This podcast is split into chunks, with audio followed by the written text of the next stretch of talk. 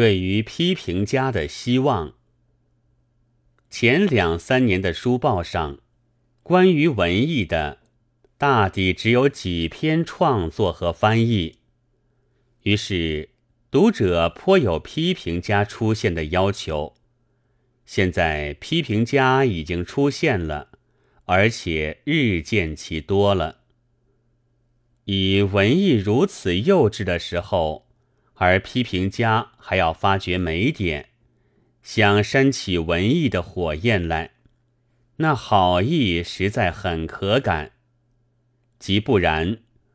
或则叹息现在作品的浅薄，那是望着作家更其深；或则叹息现在作品之没有血泪，那是怕着作界复归于轻佻。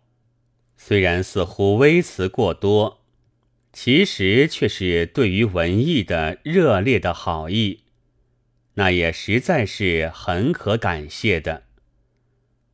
独有靠了一两本西方的旧批评论，或则捞一点头脑板滞的先生们的唾鱼，或则仗着中国固有的什么天经地义之类的，也到文坛上来践踏，则我以为委实太滥用了批评的权威，是将粗浅的事来比吧，譬如厨子做菜。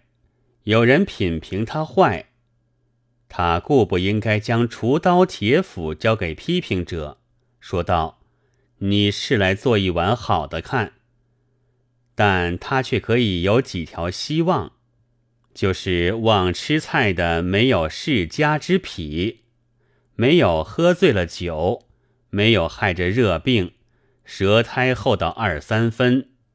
我对于文艺批评家的希望却还要小，我不敢望他们于解剖裁判别人的作品之前，先将自己的精神来解剖裁判一回，看本身有无浅薄、卑劣、荒谬之处，因为这事情是颇不容易的。我所希望的，不过愿其有一点常识。例如，知道裸体画和春画的区别，接吻和性交的区别，尸体解剖和露尸的区别，出洋留学和放诸四夷的区别，笋和竹的区别，猫和老虎的区别，老虎和翻菜馆的区别，更进一步。则批评以英美的老先生学说为主，自然是悉听尊便的。但尤希望知道，世界上不止英美两国，看不起托尔斯泰，自然也自由的。但尤希望先调查一点他的行识，真看过几本他所做的书，还有几位批评家。当批评一本的时候，往往抵为不足齿数的劳力，而怪他何不去创作？创作之可尊，想来翻译家该是知道的。然而他竟止于翻译者，一定因为他只能翻译，或者偏爱翻译的缘故。所以批评家若不就事论事。而说些应当去如此如彼，是溢出于事权以外的事，因为这类言语是商量教训，而不是批评。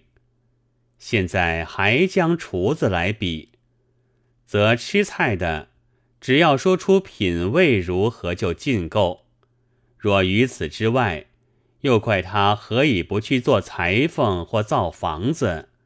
那是无论怎样的呆厨子，也难免要说这位客官是痰迷心窍的了。